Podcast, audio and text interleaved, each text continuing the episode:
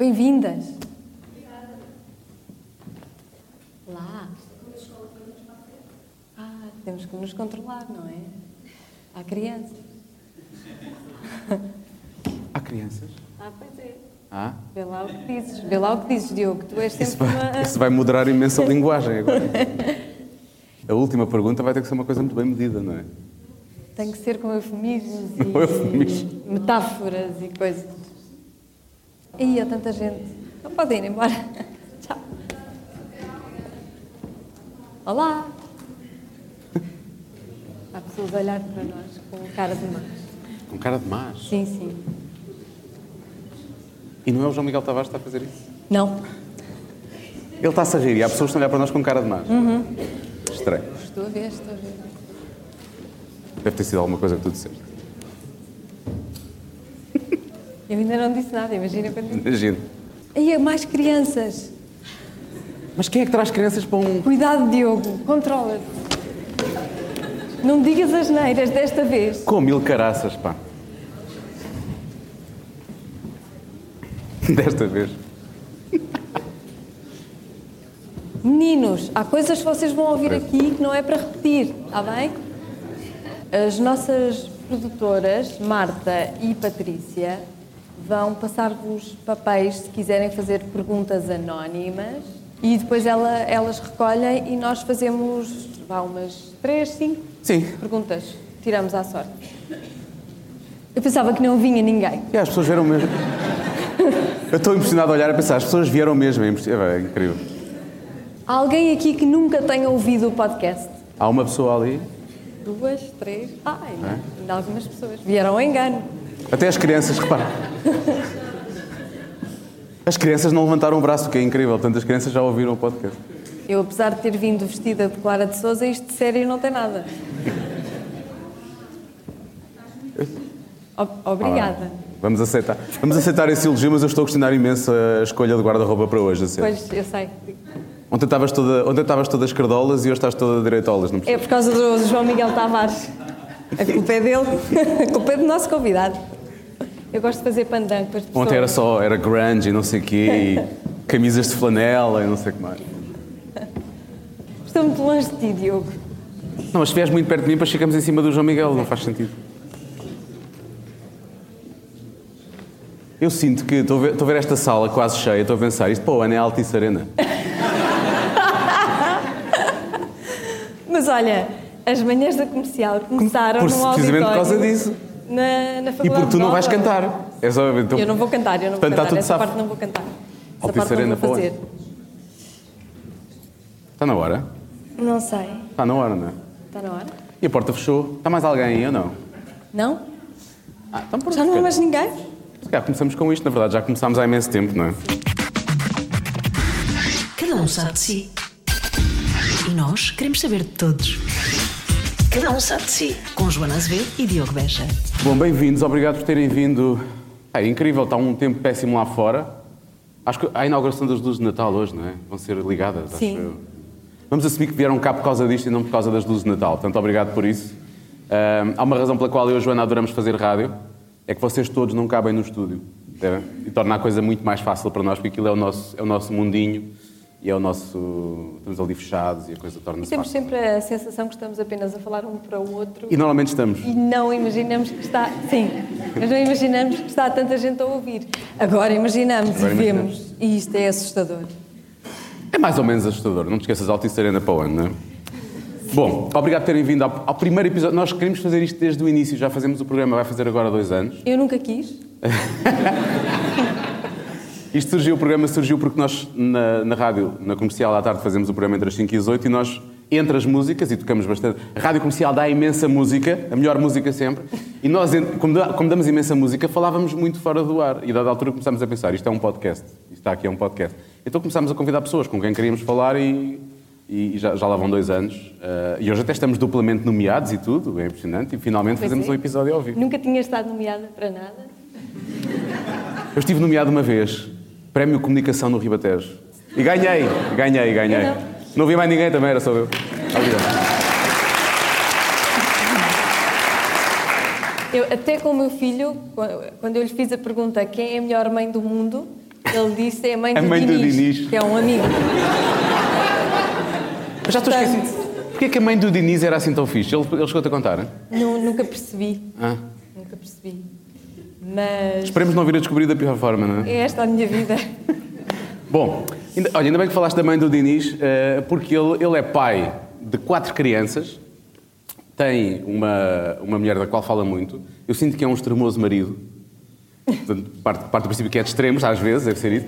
Ahm, é, ah, escreve no público, colabora com o Observador, faz parte do governo de sombra da TV24 e vamos dizê-lo da TSF, já que roubámos a imagem, também podemos, de certa forma, ah, falar da, da- da- da rádio e do podcast. Ah, e é o nosso convidado hoje e estamos muito contentes que ele tenha vindo cá com o Benfica a jogar ainda por cima, portanto foi muito generoso da parte dele. João Miguel Tavares.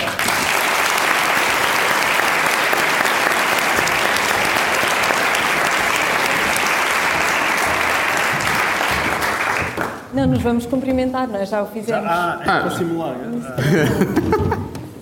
Esta é aquela parte em que realmente posso pôr isto assim. Não, mas é um prazer. É um gosto ou um prazer? És o técnico de som mais famoso, que- mas atenção, isto está ao contrário. tá mal, não está? Sou Tá, tá. És um péssimo técnico. Eu só queria esclarecer que eu, na verdade, eu aceitei este convite antes de saber que o Benfica estava a jogar. Por outro lado, por outro lado da última vez que olhei, estava a perder um zero com o Santa Clara. Portanto, devemos pensar Eh, nisso, não é? Portanto, é ótimo estar aqui convosco. Alguém sabe como é que está a correr ou não? Está um zero ao intervalo, eu sei. Ah, está, está ao intervalo, tu sabes? Eh, ainda não deve ter começado a segunda parte. O Benfica só, deixa-me só dizer que o Benfica só ganha quando eu estou a ver o jogo, ou melhor, quando não estou a ver o jogo, mas estou a ver. Estás na varanda? Estou no terraço, no meu terraço, portanto hoje vai perder. A sério? Mas Pode estás que assim vezes no terraço. Eu vou para dar sorte. É verdade. É Olha, meu- fogo em saber. É uma, su- é uma Quer dizer, mas, tu- mas o teu terraço é com vista para o Estádio da Luz? Não. Não. Não, não. Também nem tanto. Nem isso. Pensei que fosse. Não, não. Olha, estávamos a agradecer a ti, mas temos que agradecer também a António Costa que ficou com as tuas crenças para tu estares aqui esta noite, não é? Foi, foi, foi. Não foi, não. O António Costa já estava ocupado, foi Marcelo Rebelo de Sousa. É tão bom ter essas connections todas, não é? É assim, é assim. Eles quem vêm de lá uns mimados, que ele é muito de afetos. E... Não, mas sabes que vieram mesmo. é? A Rita ainda hoje me fala isso. A Rita é a minha filha mais pequena. Ela tem atualmente 7 anos. Fala o quê? Fala do Costa? Não, fala-me, porque ela lembra-se muito daquilo e pede para ir lá outra vez. e quer ir lá outra Se vez. fosse assim tão sim. fácil, não é? Eles foram muito engraxados. Foram muito engraxados. Há quem tenha, aliás, a teoria, porque eu, apesar de ser uma pessoa de direita, há- dentro das pessoas de direita que escrevem nos jornais, deve ser a pessoa mais generosa para o António Costa. E há quem tenha a teoria que foi, é apenas porque ele naquele dia ficou com os meus filhos. Óbvio. E é uma interpretação legítima, não digo que não. Ninguém vai dizer mal das pessoas que tratam bem os Claro. filhos. Exatamente. Como é que se diz Não, que mas os ele meus foi filhos- o próprio Ferro Rodrigues. Que os meus filhos beijam a minha boca a Minha boca doce, precisamente. Isso, isso apareceu onde? É um É um, provérbio, é um dito, é um dito é. é um provérbio da tua terra? Acho que é da terra de toda a gente. Não me lembro da minha, acho que Não? não. Não. É demasiado. Em Porto Alegre não se diz isso. Não, diz lá outra vez. Quem meus filhos beijam a minha boca a doce. Não, isso é muito. Sabes que eu, não- eu sou um pai, já vamos dizer, ou um marido extremoso, dizias tu, não é? Sim, sim, sim. Mas, eu, Estava a tirar para o mas eu não sou um pai fofinho, atenção, não te enganes. Eu tenho quatro, e, aliás, acho que quanto mais filhos tu tens, menos fofinho tendes a ser. Porque sabes que o teu trabalho é aquela coisa chamada educação, é apenas uma forma elegante de uma coisa que é manifestamente um trabalho de domesticação, que é o que nós fazemos. Nós, nós domesticamos os nossos filhos e depois, como parece mal dizer domesticá-los, a gente pensa, ah, não, estamos a educá-los e a socializá-los. Mas, na verdade, aquilo é um trabalho de domesticação. Sim, é um bocadinho isso. Qual é o método?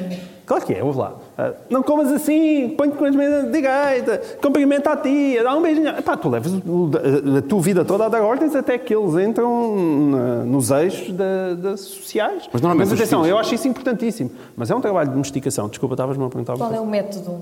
Castigas? Repreendes? Eu, vai mudando consoante os filhos, eu tenho essa teoria. Eu, eu no início, arrumava-lhes um bocado, ah, que é uma coisa que hoje em dia é chocante. Fa- Fazias o quê? Arrumava-lhes um Ah, bati. Ok. Espera, espera, espera. Arrumava-lhes não se diz aqui, não é? Não. Ah, isso, isso, eles são alentejanos. isto na Pensava que arrumavas em armários. arrumava- Arrumavam-os. Não, Fica aí ao canto, se favor, não saias daí. Não, Pode ser, vontade, pode ser. Não, vontade não me falta, não, mas epá, eu, tive, eu tinha um blog chamado Pais de Quatro, onde durante muito tempo foi uma espécie de diário da família e tenho imensa pena ter deixado. escreviam os dois, tu e a Teresa. Escrevi eu e a Teresa, que é a minha mulher, e tenho imensa pena ter deixado de fazer aquilo, porque aquilo era uma espécie de diário da família, era muito engraçado. Nós, ainda hoje, quando de repente lá vou para mostrar uma coisa ou outra, é, é muito giro estar a ler aquilo. Ahm, mas então houve uma discussão gigantesca por causa da questão da palmada, que é que se algum dia quiserem ter likes ou terem uma discussão realmente com fervor é discutirem se pode-se ou não dar palmadas aos filhos. As pessoas ficam loucas com esse tipo de discussão. Uh, mas hoje em dia eu acho que há uma evolução uh, social ao ponto de dizer, pá, evidente, não estamos a falar de pancadas de cinto como Sim, claro. quando a gente estava novo, é? mas uh, deves ou não dar-lhe uma nalgada ou então uma pancada numa mão quando ele faz uma asneira. É que há gente que acha que não podes nem sequer fazer isso. E eu não acho é, isso. Eu não acho isso. Adulto. Sim, mas eles não são adultos. Os adultos geralmente já estão domesticados, ou se ainda não estão domesticados, já estão perdidos, já estão perdidos, já não mas conseguem. Fazem as neiras piores do que as crianças. Não, mas, mas isso atenção, o que eu acho é que depende imenso dos miúdos. Por exemplo, a Rita, que foi a última, que é a mais nova, eh, há quem tenha as teorias que eu amo excessivamente e tal, por ser a última, é a mais pequenina. Mas era isso que eu ia perguntar, não Mas a Rita, não, essa nunca levou nada, coitada. Essa é. escapou. Um, mas porque depende dos miúdos. Há miúdos em que tu olhas para eles e eles ficam uh, só com o olhar dos pais, e, ou então dizes-lhe estou muito decepcionado contigo, meu filho. E ele começa... mas, mas há outros não, há outros putos que são os selvagens. Sim, sim, sim. E, e, os putos que são os selvagens. É- domesticar. Domesticar. Não, chegas a um ponto, ah, não, agora vamos sentá-lo aqui, vamos isolá-lo. Eu já vi todas as, as, teorias e mais algumas, não é? Vamos aqui pegar-lhes, isolá-los, como se fosse o, o árbitro a quem vai uh, mostrar o cartão amarelo. Vamos puxá-lo para o lado e agora conversar calmamente com eles. E quer dizer, é mesmo às vezes não saber o que é que que é no meio do caos familiar. É, no meio do caos familiar, de vez em quando, pode ser assim. Nunca deste uma palmada ao Francisco? Já dei uma palmada no rabo. Vês? Vês? Fralda, não, Quem nunca deu uma palmada que atira a primeira pedra. Mas não, a primeira palmada? não magoei, foi assim na fralda, foi assim uma coisinha Sim. muito... Faz mais barulho, é para os assustar, Sabes é? que eu passei uma vergonha inacreditável com uma filha minha. Vai lá que, felizmente, eu naquela altura ainda não era um tipo... Eu acho que já existia um governo de sombra, possivelmente, mas ainda não na televisão. Foi uma vez eu estava no Colombo e a minha filha mais eh, velha, hoje em dia a Carolina, tem 15 anos, mas começa a fazer uma, uma birra, birra. absolutamente homérica, aos berros, mas com uma, uma loucura no meio de um corredor. E eu tentei fazer essa cena, que é agarrei na miúda e tentei puxá-la para o lado, encostar lá à parede a ver se ela se acalmava. Bem, desata de vendo lá uma senhora, você é um pai horrível, pai mau, larga a criança, eu chamo a polícia. Aí eu, ah, e, e, é uma situação em que tu estás ali e não sabes como é que has de reagir. E nem sequer estava a bater, estava só a tentar isolar. Só tentar, assim, exato. Estava só a puxar para o lado. Portanto, hoje em dia a sociedade está, está muito obcecada com isso. As criancinhas são demasiado paparicadas. Mas Exceto as que estão aqui no público hoje, que eu já vi que algumas. estão aqui hoje. Aliás, não se estão a ouvir são são crianças. magníficas. Vão sair daqui com uma lavagem. São uns anjos, uns anjinhos. Normalmente os pais, quando a última, com o último filho, tornam-se um bocado avós, não é? Obrigado. Obrigado, eu, por me fazer lembrar aquilo. velho. Não, mas chamar velho. Obrigado de uma maneira elegante. É um conceito, é um conceito. É verdade, eu tive filhos de dois em dois anos. A Carolina atualmente tem 15, o Tomás tem 13, o Gui tem 11. Com um tal profissionalismo que tanto o Gui como o Tomás nasceram no mesmo dia. É! Dia 2 de março. Aliás, todos os meus filhos, os três primeiros, nasceram sempre ali, fevereiro, março. Hum. Portanto, quando tu recuas para trás, dá ali junho, julho, às vezes costumo dizer que é quando visita o meu primo do Brasil. e, e, e, depois, mas depois veio a Rita, que realmente nasceu em agosto. Ela já veio mesmo fora, fora das contas. E é, é ela é paparicada muito pela família toda, incluindo pelos irmãos, porque o, mesmo o outro, mais novo, tem 4 anos e meio de diferença já dela. E, portanto, ela acaba por viver ali num microclima privilegiado. Tem, tem graça a ver como é que ela cresce, a ver se se estraga ou se vai ser, sair alguém de jeito. Vamos ver.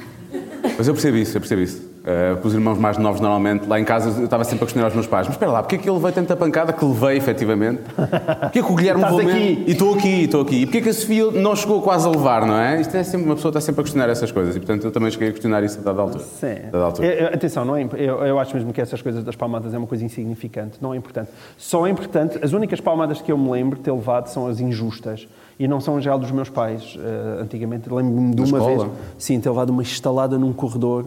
eu era um puto super bem comportadinho. E levei, imagina, pá, isto foi que na década de 80, tocava, quando, a primeira vez que entrei no quinto ano, tocava a campainha e nós tínhamos que nos encostar a uma das paredes. E eu encostei-me à parede, tínhamos que nos encostar às paredes até passarem as pessoas, as pessoas entrarem na sala. E eu encostei-me a uma parede o que é que foi à parede errada. Não à parede da porta, mas à outra parede do corredor. E chega à diretora da escola, espeta-me uma estalada por eu estar daquele lado. Mas nunca mais me esqueci dessa estalada. E ainda se hoje visse a senhora, Não, Porquê aquilo, não é? Para mim. Mas também estavas armado já deve estar falecida. já, deve estar, já deve estar falecida, coitada da senhora. Mas é, epá, é uma coisa que não se Não faz. está, está aqui. Parabéns. Vai entrar, Dona Virgínia! Um grande momento agora ao confronto. Eu acho que sou pouco provável, porque a senhora na altura já devia ter pai 60 anos e, e, portanto, hoje em dia teria que ter pai 110, mas não. Embora nós, não sei se lembras, não sei se isso passa com vocês, quando nós somos novos, nós, as pessoas com 40 anos parecem-nos muito muito velhas. É hoje em dia, quando eu penso nos meus pais, os meus pais tinham a minha idade, quando eu, eu pensava, mas os meus pais eram tão velhos, eu tinha mesmo a minha idade. E agora Eu penso nos meus pais novo. com 60 e tal e penso, eles são novos ainda. E ainda bem, eu penso isso. Penso, eu já estou a ficar velho, mas continuo a pensar que eu estou a ficar velho. Quando tu tens filhos e pensas, espera, que idade é que a minha mãe tinha quando me teve? Ah, era desta minha idade. Mas impossível, ela era tão velha. é muito engraçado. Olha, isso. isso, eh, essa, essa, essa, essa chapada vá, tu levaste no corredor, achas que teve a ver com o facto de estares na parede errada? Ou porque ela topou, ah, estamos aqui no Alentejo e ele é de direita. Pum! Não, não, não, não. Aliás, essa história de eu ser de direita, atenção, ser de direita depende do sítio onde estou. Por exemplo, Faculdade de Belas Artes, a probabilidade de ser de direita aqui é enorme. É até, é até provável que eu aqui seja de extrema direita. Agora, se, se eu for para os Estados Unidos, epá, sou uma pessoa de esquerda, mas sem a menor dúvida. Sei- sou, sou um liberal, sou segui sempre um democrata, jamais. E não é só por ser o Trump, quer dizer, o Trump é um tipo inqualificável, mas eh, nem é por ser o Trump. Mesmo na altura de republicanos decentes, como o McCain, eu seria sempre um, um democrata. Aliás, eu fui um Obama maníaco, que eu era um grande adepto do. Sr. Obama. Sabias que eu era um adepto do tua, queres Obama? fazer a tua pergunta? Nós temos aqui duas perguntas dos teus colegas do Governo Sombra. A sério? Mas tu sabes que nenhum deles gosta de mim. Isso vai ser mal. Sim, nós reparámos quando nós lemos as perguntas. Vamos ler as duas Vamos e isso. vais responder e vais adivinhar de, de quem é a Ah, é? pergunta. que- Sim. Ah, vamos lá ver. Lês uma, eu leio outra? Não vai, vou ler a primeira pessoa que enviou. Ok. Como é que um colunista da última página do Público, colaborador do Observador, comentador de um programa radiofónico e televisivo, autor de livros e comissário para as comemorações do 10 de junho, vou falar sobre isso daqui a pouco, a quem o Primeiro-Ministro toma conta dos filhos, se diz ainda um verdadeiro homem do povo? Quem é que terá sido isso? Queres que eu tente adivinhar? para- Queres tentar adivinhar já? Pois esse que eu acho que com a segunda. tentar- Eu Podes diria que esta seria a posterior para aí Carlos Vaz Marques. Não, não, não. Carlos Marques não, não, não, não enviou, não enviou Ah, tempo. não? não, não. não. Foram só os teus colegas então, de então, então teria que ser Pedro Mexia. Este é Pedro Mexia. Vamos lá perceber Mas se Carlos Vaz Marques, pois, vocês não lhe perguntaram a ele, é? Pois, o, o pobre do moderador não tem... O moderador também... Não perguntámos, ele não, Perguntamos, ele é que Ah, não, o gajo é tão antipático que não quis responder. ele não respondeu, sim. Confirma-se, confirma-se. Isso tra- era uma pergunta que o Carlos podia perfeitamente fazer, até achava que mais que o Pedro. Mas entre o Pedro e o Ricardo, essa pergunta é do Pedro. Falar nisso, já falámos disso, porquê, porquê que ele vos trata por você? A mim não. Quer dizer, ele a mim também me trata por você. Trata. Trata. Não sei, eu acho que é porque é velho. Eu adoro. Vocês tratam, vocês tratam Não, sempre por tu, Ricardo sempre não. E O ele. Ricardo consegue tratá-lo por você. Se reparares, o Ricardo Ah, é? por você. Trata-o por tu quando desliga as câmaras. Eu não consigo. Eu sou uma pessoa espontânea. não, é, pá, eu, não, eu não conseguia estar... eu me- Mesmo, por exemplo, quando sou como jornalista, não é? Fiz imensas entrevistas e desgravava as entrevistas. Eu sempre desgravei as entrevistas no, no, no, no- no sujeito, na voz em que eu fazia a entrevista. Sim. Uh, nunca se tratava a pessoa por tu, saía como tu, se tratava por você, saía como você. Havia muita gente que transformava, podia estar como tu e depois passava você, uh, quando, quando saía no- em papel de jornal. E eu se- sempre senti que isso era uma espécie de traição, ou, ou fingir um distanciamento que não tinha havido durante a entrevista. Portanto, eu não gosto disso, eu, eu, eu gosto de tratar as pessoas por tu. Portanto, se eu tivesse a usar um você ali, parecia uma coisa artificial e falsa. E eu sou uma pessoa muito transparente. E a segunda pergunta, para ver se tu adivinhas. Ah, antes mas de eu não- responder. eu Não, já responde, ele já responde. Acho que vamos. Antes de responder, está bem. Então, pera, vou adivinhar. Essa deixa-me pensar. Ricardo Araújo Pereira. Tendo em conta que nos Estados Unidos serias eleitor de Barack Obama Ah. e em Portugal votas na iniciativa liberal, a pergunta é: que mal é que o povo português te fez? Exatamente. Não. Esta achas que é de quem? Essa é do Ricardo, claro. Ah, não, não, se fossem esses dois é muito fácil adivinhar porque é que é uma e, e- e qual é que é a outra. Mas sabes que a palavra liberal, e liberal, não é? Se, se tu vês a, a palavra liberal nos Estados Unidos quer dizer de esquerda. Um liberal são, é, são as pessoas Lá, lá funciona de forma diferente. Ah, nos Estados Unidos. Portanto, a a evolução da palavra liberal é, é bastante estranha e tem conotações muito diferentes na Europa daquilo que tem nos Estados Unidos. Mas a razão era a mesma que eu te estava a explicar aqui. Eu sou uma pessoa que me considero ao centro, super moderada. E depois é consoante os países. Eu, como estou ao centro, hum, És sempre a Suíça? o país. sou- não, não, não sou a Suíça, só estou, não sou neutro, só estou ao centro. E depois, quando os países estão completamente virados à esquerda, como Portugal, eu- a pessoa que está ao centro dá Ah, à direita. ok, ok. Dá à direita. As quando os países estão mais virados à direita, tipo os Estados Unidos da América, uma pessoa que está ao centro dá à esquerda. Mas eu sou o centro. Mas que mal é que o povo português te fez? Não, o povo português não me fez mal nenhum. pá. Eu, atenção, eu às vezes. Eu acho que isso depende muito das épocas. E houve uma altura que eu ganhei muita fama de direita. Bem, quer dizer, em parte, nas- na história toda da minha relação difícil com o José Sócrates, que isso aí coloca um bocado à direita. Vamos falar sobre isso também. Mas, sobretudo, na altura do Passo Coelho. Na altura do Passo Coelho, eu defendi imenso o Passo Coelho. E, e, e continuo a defender. Há- Há duas vertentes do, do Passos. Uma que eu acho que é discutível e a outra que eu gostava que fosse indiscutível. A, a vertente discutível é a vertente da política, é o que é que tu deves fazer diante daquilo. Eu acho que quando chega à Troika, o Passos Coelho não tinha muitas alternativas além de fazer o que fez. Poderia ter feito de outra maneira e cometeu muitos erros. Mas esse é a questão do debate político, saber quais é que são as opções, mais troca, menos troika, o ir além da troika foi um erro enorme, portanto há esse lado. O lado que eu esse, é um lado, esse é o lado discutível. O lado que eu gostava que fosse indiscutível é o facto de Passos Coelho ter sido uma pessoa muito importante e decente em, em coisas que eu considero fundamentais. Na liberdade, para a justiça investigar, e nomeadamente com a nomeação da Joana Marques Vidal, na questão da comunicação social, na liberdade, que sempre deu à comunicação social o facto de não haverem telefonemas de Passos Coelho. É verdade que no início com o Relvas, o Relvas é uma pessoa eh, que não se recomenda a ninguém, e o Relvas ainda tentou aqui e ali, houve confusões com o público, mas sobretudo depois do Relvas ter tido o favor de sair depois daquela história da licenciatura, ter vindo o Miguel Paes Maduro. Miguel Paes Maduro conseguiu uma, por exemplo, fez um esforço grande de uma reorganização da RTP para a própria RTP conseguir uma independência que nunca tinha tido até então e que hoje em dia até não sei se não está outra vez um pouco posta em causa, mas essa é outra história. Ahm, mesmo na questão da Lusa, que era, um, que era um órgão muito dependente, então na altura do Sócrates foi uma vergonha. E, e, e há outra, ca- outra coisa que para mim é essencial, que é o facto de ele ter deixado cair Ricardo Salgado. Que eu não sei se soubesse o Salgado, a PT, teriam caído daquela maneira com outras pessoas à frente do governo. E isso é o que eu gostava que fosse indiscutível. E esse mérito é um mérito que eu acho que é gigantesco, conhecendo eu Portugal, como conheço e tendo em conta aquilo que é Portugal. E- e- mas foi de eu ter muito defendido nesses casos e de o continuar a defender fervorosamente que me, fa- que me fez, de repente, enco- encostar muito à direita. Este gajo gosta demasiado do passo, como é possível gostar do passo, um homem que está a destruir Portugal. Ahm, e isso acaba por, por me encostar um, um pouco à direita. Sabes que o esquerda e direita nem sequer para mim era uma coisa muito significativa, a não ser quando aconteceu o 11 de setembro. O 11 de setembro foi em 2001, eu já tinha 28 anos. Verdadeiramente esse foi o momento que me politizou e que me politizou muito esta minha geração que tem 40 e tal anos. Se falaste com o Pedro Mexia, ele provavelmente dizia a mesma coisa. Foi quando começaram a nascer os blogs, a coluna infame e tudo isso, porque aquilo que aconteceu no 11 de setembro foi um momento muito marcante para a nossa geração, porque era aquilo que, que eu chamava o segundo parágrafo, que era o mas. Que era ter pessoas a dizer, pá, realmente isto das Torres Gêmeas foi uma coisa horrível. Mas os Estados Unidos, os imperialistas andaram, fizeram, estava-se mesmo a ver que isto ia acontecer. E esse mas, para mim, era inqualificável. E, e foi esse mas que me encostou à direita. Mas eu não, eu, pá, os meus filhos andam em escolas públicas. Eu sou um filho do Estado, verdadeiramente. Os meus pais são os dois funcionários públicos. Um, eu andei em escolas públicas, andei em universidades públicas, os meus filhos andam em escolas públicas, a minha mulher é, é médica num hospital público.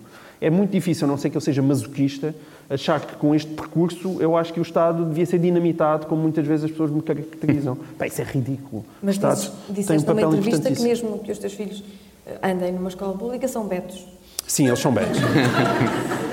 Existe uma, uma tristíssima betificação dos meus filhos. sim.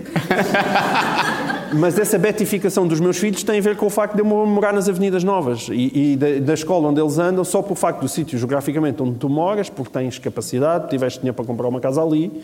Ahm, isso faz com que tu, mesmo numa escola pública, começas a andar com outras pessoas, começas a, a contactar com, com uma classe social que já não tem nada a ver com aquela onde eu cresci. E, portanto, esse processo de betificação é enorme. Aliás, eu tenho gente a entrar-me dentro de casa e que me começa a chamar tio. Os amigos. Ó tio. Epá, eu digo lá, eu não sou teu tio. Cala-te com isso. Pá, tu não me chamas tio. Epá, e eles não fazem aquilo por mal. É, um, é uma coisa... É um que- é um tique. É um tio, é um tio. Epá, tio raio que tapaste. Qual é o apelido da tua mulher? Mendonça. Mendonça Tavares. Não, mas Mendonça Tavares é um Não, bocado. é minha um mulher não é. Mendonça Tavares. Estás a gozar ou quê? Estás a- Que, que me tomas? Mas as crianças. Ah, sim, as crianças. As crianças. Ah, ah. Eles pensam, ah, este é o Mendonça Tavares, claro, ó Pensei que tio. fosse a minha mulher. Minha mulher é só Mendonça, ok? Não ficou com o Tavares, acho isso uma coisa. Peço desculpa a todas as pessoas nesta sala que ficaram com o nome dos maridos. Mas, Ou mas maridos podem ficar com o nome das mulheres, isso também. é. eu tenho um amigo meu que é o Luís Aguiar Conraria, que é a melhor história de todas. Sabes que ele era, ele era, hum, ele era Luís Aguiar e a mulher ah, era Sandra Conraria. E ele ficou Aguiar Conraria e a mulher ficou Conraria Aguiar. Ah, muito bom, dá Ah, para. É com, com conheço Isso é bonito, isso é romântico. casos. Isso é romântico. bonito. Mas com, Conheces? com é o único caso que eu conheço. estão a ser Com betificados. não é? com hífens? Não, com ífanes Ah, não. mas aquele ífanes. hífen... Sim. Que o hífen era só um coração. Betificação, betificação. Mas os meus filhos crianças são é Mendonça. Tavares, sim. As crianças, as As crianças ficaram, sim. Olha, mas já, que moras nas avenidas novas, não tens tipo uns 5 milhões para me emprestar? Não tenho, pá. Qual é o tamanho do teu cofre? Não tenho cofre, mas eu gostava de saber qual é o tamanho do cofre da mãe de Sócrates. Eu falava nisso há pouco tempo no Governo de Sombra. O, o, o, a Falavas ontem. Falava ontem, exato. Eu estou a dizer há dias porque já são... E já vamos lançar isto para a semana, já- muito as bem. pessoas podem estar a, ler, a ouvir este podcast daqui. Já não Daqui é- a cinco já- anos. Daqui a 5 anos já não foi ontem. Ahm, mas eu, eu expus essa teoria, que é, em primeiro lugar, o cofre. Não sei se vocês já experimentaram ver, por exemplo, com resmas de papel lá em casa, que seja. Ah, 5 milhões, que ele dizia que tinha um milhão de contos. Começou por um milhão de contos, não é? Porque aquilo era anos 90. Um milhão de contos, experimentei. Se fossem Não tinha. notas de conto, eram um milhão de notas. Se vocês quiserem ver as resmas de papel A4 que lá têm, que metem na impressora, que devem ter uma espessura não muito diferente de uma nota, vejam quanto é que são aquelas resmas. Aquilo não cabe num cofre, aquilo precisa no mínimo de um alpendre. Portanto, se ele me dissesse, a minha mãe deixou-me um alpendre cheio de notas, aí está bem. Essa é uma. Depois, outra coisa que eu acho extraordinária. Quem se lembra dos anos 80, há de haver aqui pessoas, lembram-se a quanto é que estavam os juros nos anos 80? Os juros nos anos 80 era uma pipa. Uma pessoa que tivesse um milhão punha o, o- o dinheiro no banco e vivia dos juros refastelado o resto da vida sem tocar num milhão. Continuava a ter um milhão e vivia só dos juros todos os meses. Portanto, Meu pai falava-me disso por acaso. Não, nós não tínhamos, nós não tínhamos, mas ele falava mas tu com juros, tu chegavas, chegaste a ter juros de 10%, não sei o quê, mas tu com juros de 5%, pá, 5% de um milhão, são 500 mil, pá. 500 mil, peço desculpa, são 50 São mil. 50 mil. Pá, são 50 mil, 50 mil, eh, pá, contos? 50 mil contos são 250 mil euros. 250 mil euros no ano, dá 10 mil euros por Mas, mês. mas em Paris é mais difícil. Pois, em Paris não dá, ainda assim. E depois a outra coisa que é que ninguém tem, que é, então e quando o escudo passou para euro? O homem tem um milhão num, num cofre e não há rastro daquele milhão. Esse é o problema, não é? Ninguém, ninguém sabe, Nu- nunca houve rastro, nunca houve rastro bancário Não seria milhão. ouro ou coisa assim género? Não, é que ele diz que é nota. Aparentemente era um milhão, eh, que ele disse que a mãe punha num envelope e, e distribuía. Ora, ainda que já não fosse um milhão de contos e, e já ficasse só nos 500 mil contos, chega ali a transição do século XXI, nós entramos no euro e é preciso mudar os contos pelo euro. A não ser que José Sócrates continue a pagar em contos, coisa que eu devido. Houve alguma altura que a mãe de José Sócrates teve de dizer, olha, estão aqui estes 500 mil contos, por favor, dê-me 2 milhões e meio de euros em notas. E nessa altura, isso teve que ficar registado em algum banco. Extra- Extraordinariamente não. Assim, de repente, não sei porquê, eu não acredito muito na história do cofre. Se calhar na Ericeira. Agora estão a pagar com, com notas de conta ainda. ainda Talvez, estão a pagar. talvez. Não, a história de Ericeira é outra, esse é o problema do Sócrates. É, o Sócrates não é só ele não conseguir justificar o passado, é que ele não consegue justificar o presente. Não é? Atenção, ele vive na Ericeira numa casa que lhe foi emprestada pelo primo. Ok? É, porque o primo ficou com a casa de um senhor angolano que não, à qual ele não a comprou. Ele disse que foi uma, uma. O termo técnico é uma dação, que é o senhor angolano teria umas dívidas, que nós não sabemos quais, para com o primo de José Sócrates. E e então deu-lhe a casa da Ericeira ao primo. E o primo emprestou a casa ao Sócrates. Qual é que ainda há coisa mais gira no meio disto? É que no meio do processo do Marquês, esse primo disse que estava falido. E portanto, imagina, tu estás completamente falido, recebes uma casa de pai 500 ou 600 mil euros, deve ser o que custa a casa, e diz: Não, epá, eu estou falido, mas coitado, este, que o Zé precisa mais. Zé, pá, aproveita, aproveita, aproveita aqui a casa. Epá, Olha, o que é que dirias a uma pessoa como eu que votou duas vezes em José Sócrates? que és tu? É, é, dá atenção. E votei três vezes em Bruno Carvalho, agora pensa.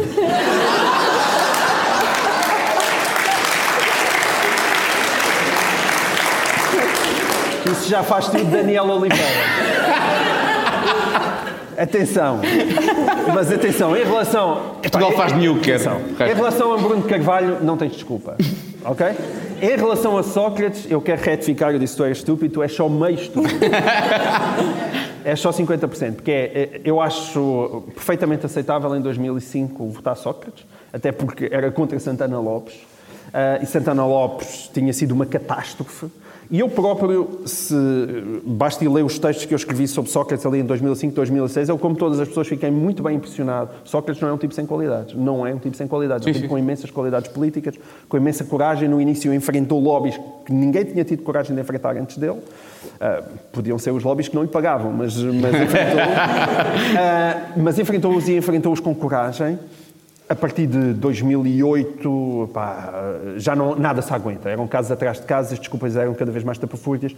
Quando chegas a 2009, que Manuela Moraguete já tinha sido corrida à frente do país inteiro do, do jornal, do telejornal mais visto da televisão e foi corrida num canal privado. Correste com a pessoa que fazia o, o- o jornal mais visto por pressão, que só podia ser evidentemente o governo. Nessa altura, quando foste depositar o voto de Sócrates, mereces ir daqui de joelhos até Fátima a pedir perdão. E eu proponho que isso seja feito e filmado para nós vermos na comercial. E vai ser já a seguir, vai ser divertidíssimo, vai ser O divertidíssimo. Diogo também não gostava muito da Amarelo Maraguete. Eu também não gostava muito. Não, mas eu, eu percebo que não gostes da Manuela a e do estilo dela. sei, nunca falei com ela. Não, a minha mãe fala dela. Agora vou contar isto aqui. Sim, porque elas o foram. Olha, o Diogo a fingir que tem 17 anos. Não, porque elas foram colegas de liceu em Torres Vedras. E ela não era muito fixe.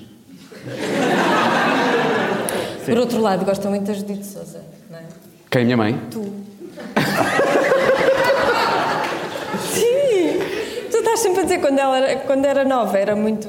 Ah, eu achava que ela era hot. Quando, ah, tipo, há 15 anos, há 20 anos, ela era super hot. Por A acaso era. A Judite Pronto, era. é isso, tá- estás sempre. Ele vai me chamar estúpido outra vez. Estamos a Não, não, 3, não, não. 2. não, não, não, não. Sobre gostos de sexuais, não estás a Pois é, que depois estás à vontade.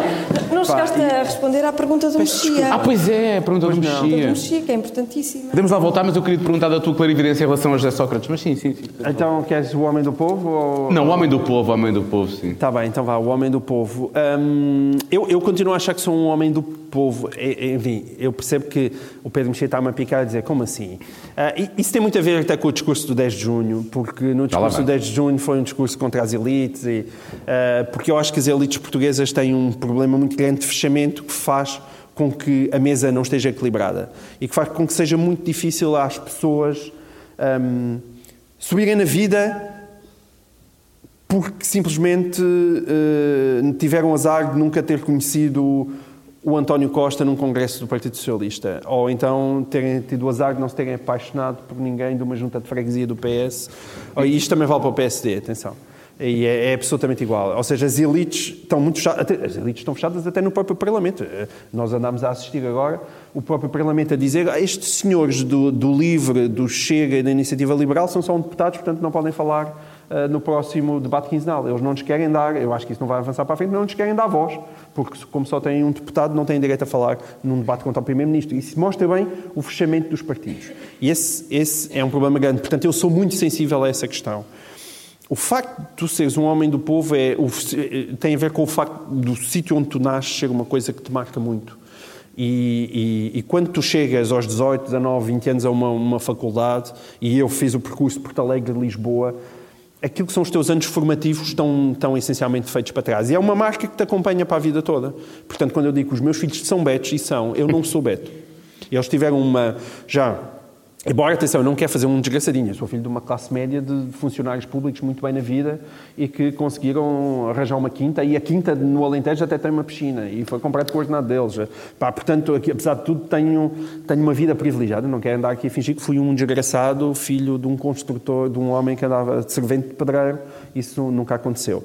Mas tem uma imensa diferença pa- para os meus filhos, não é? Eu, o que é que eu conhecia? Eu estava em Porto Alegre e fui a Badajoz comprar caramelos. A primeira vez que eu viajei de avião tinha, tinha 18 anos e foi pago para ir já por Bruxelas para ir fazer uma visita ao Parlamento Europeu. A primeira vez que eu andei de avião. Os meus filhos já viajaram sei lá por quantos sítios, não é? E isso é uma diferença gigantesca. E eu ainda vi, ainda tens, eh, não, tens ainda as histórias dos, dos meus avós, das pessoas que diziam que comer carne era só uma vez, muito vez E uma quando. sardinha para sete. Pá, sim, e portanto, ainda por cima, as histórias todas do Alentejo, pá, com as histórias de pobreza, também do tempo dos latifúndios. E tu cresces com isso, conheceste essas pessoas, conheceste pessoas analfabetas. A minha avó, a minha avó, mãe do meu pai, ela morreu sem ter visto o mar. Nunca, nunca saiu dali. Ah, e vivia feliz dentro daquele ambiente e, e- não é porque quer viver, não, não quero, quero estar aqui, é aqui que eu quero viver. Mas isso é um mundo ah, muito, muito diferente do mundo que é hoje em dia. Portanto, quem tem essa memória, tu verdadeiramente nunca deixas de ser um homem do povo. Portanto, eu, eu identifico-me com isso e, e eu estou, se calhar, mais facilmente no meio de, um- de uma taberna, se calhar da Urra, ali a falar com as pessoas, do que no meio do, do Palácio de Belém a falar com, com, com gente da linha de Cascais, genuinamente. E isso, isso acho que nunca, isso nunca passa. Embora tenha um lugar, evidentemente, privilegiado. Aliás, como se pode provar. Sim, aqui, hoje falar com é vocês. o pináculo do teu privilégio. Estás aqui. O melhor cartaz de todos os tempos. Muito Sim, parabéns. sim. Não sei quem fez, mas quer dar os parabéns àquele Sim, cartaz. o, o nosso Pedro fez aqui um trabalho incrível de Photoshop, isto ficou maravilhoso. Quanto ao Sócrates, tu me tinhas Sim, perguntado? essa clarividência. Isso Não há clarividência nenhuma, por isso é que eu te insultei. Ah. Porque tu tinhas a obrigação de ter visto. Esse é a É que- patranha, essa é a patranha que nos querem, que nos querem hum, dizer hoje em dia, de facto. Não há nenhuma clarividência minha. Não era eu que tinha os olhos especialmente abertos, eram as pessoas que tinham os olhos fechados. Era a sociedade portuguesa que é excelente a fechar os olhos. Excelente a fechar os olhos, que tinha os olhos fechados. Não, epá, e, e, mas ouve lá, eu andei a gritar que nem um maluco, já ninguém me ouvia, dizer, pá, para de falar de Sócrates, pá, quem? já nem eu tinha gente da minha família a dizer, já não se aguenta, muda de disco, mais um texto sobre o Sócrates, como é possível? Hum, e, e, epá, e a, a expressão, de quando tu dizes, é que clarividência, não é nenhuma clarividência. Estava à vista de toda a gente. À vista de toda a gente. Portanto, não sou eu que tenho que perceber porque é que sou clarividente, é, são as pessoas que votaram em Sócrates em 2009, que eu não quero dizer quem, mas que, que têm que... Foram bastantes. Foram bastantes. Não, não, atenção, ainda foram bastantes em 2011. Verdade, verdade. E isso tem muito a ver porque eu acho que o país tem um fascínio ainda pelo, pelo animal feroz. O Sócrates tinha muitas características Ai, não tragas as boas recordações. Para com isso, para com isso. Não, ele tinha características de macho alfa e a sociedade portuguesa é excessivamente fascinada por machos alfa. Percebes? Quando chega o macho alfa. Não achas? Concordo, concordo. Sim, tudo, tudo. Concordo. Isso, pá, eu, eu não. não pá, nada, de- nada contra machos alfas se os machos alfa forem gajos decentes. Mas ficar fascinados, ai que extraordinária exibição de força. Epá, não há paixão. Ai que, homem, eu falo nem bruto e parte telemóveis contra a parede. Ah, vou ficar, estou toda maluca. Estou maluca. Isso deve ter acontecido. Deve ter Ah, acontecido. sim, se calhar. Agora, pelo que sabemos das escutas, isso deve ter acontecido, Acho que efetivamente. sim, acho que aconteceu. Co- Como é, que- como é que é estar no, no tribunal e teres que, que enfrentar? como- Não sei como é que isso processa, por isso é que eu estou a perguntar. Tiveste um processo contra ele ou ele contra ti? Não, ele contra mim. E o Alberto João Jardim contra ti também. Ganhaste os Tive dois, dois não é? processos. Eu, aliás, eu digo isso, eu digo isso, nunca disse isso ao, ao, ao Marcelo Rebelo de Sousa, que teve a simpatia de me convidar para o 10 de junho, mas, ele, mas, nunca, mas eu às vezes dizia a brincar: é pá, fui processado pelo Alberto Jardim e pelo Sócrates, só isso já merecia uma de condecoração. é um grande orgulho que eu tenho, foram as únicas duas pessoas que me processaram até hoje. Por, eh, por ter escrito artigos no- nos jornais, eu ganhei os dois processos. O caso do Alberto Jardim nem, nem nunca cheguei a ir a tribunal, mas foi porque houve também erros processuais ali, portanto, foi aquelas questões técnicas, aquilo caiu logo. No caso ahm, do José Sócrates, não, ele, mas ele perdeu três vezes, ou seja, ele, ele processou-me por causa de um texto. ahm, O que é que escreveste? ah, que é que escreveste? Opa, a frase que ficou famosa nesse texto, eh, o texto chamava-se eh, José Sócrates, o Cristo da, polícia- da política portuguesa, porque ele tinha ido na altura a um, a um congresso do PS e de repente pôs a dar lições de moral em cima do púlpito. Ah, ah, e, e, e ia dizer as coisas que se passavam e a vergonha e a, a- a- a- a pregar a moral do país. Epá, E eu achei aquilo de uma indecência tal, pá, porque juntava-se às características dele aquilo, um, um grau de hipocrisia que me era inaceitável, e eu escrevi uma primeira frase que era ah, qualquer coisa como ver José Sócrates a pregar a, pregar a, mora- a moral na política é a mesma coisa que ver a, a Chicholina a defender a virgindade. Ah, e, e essa-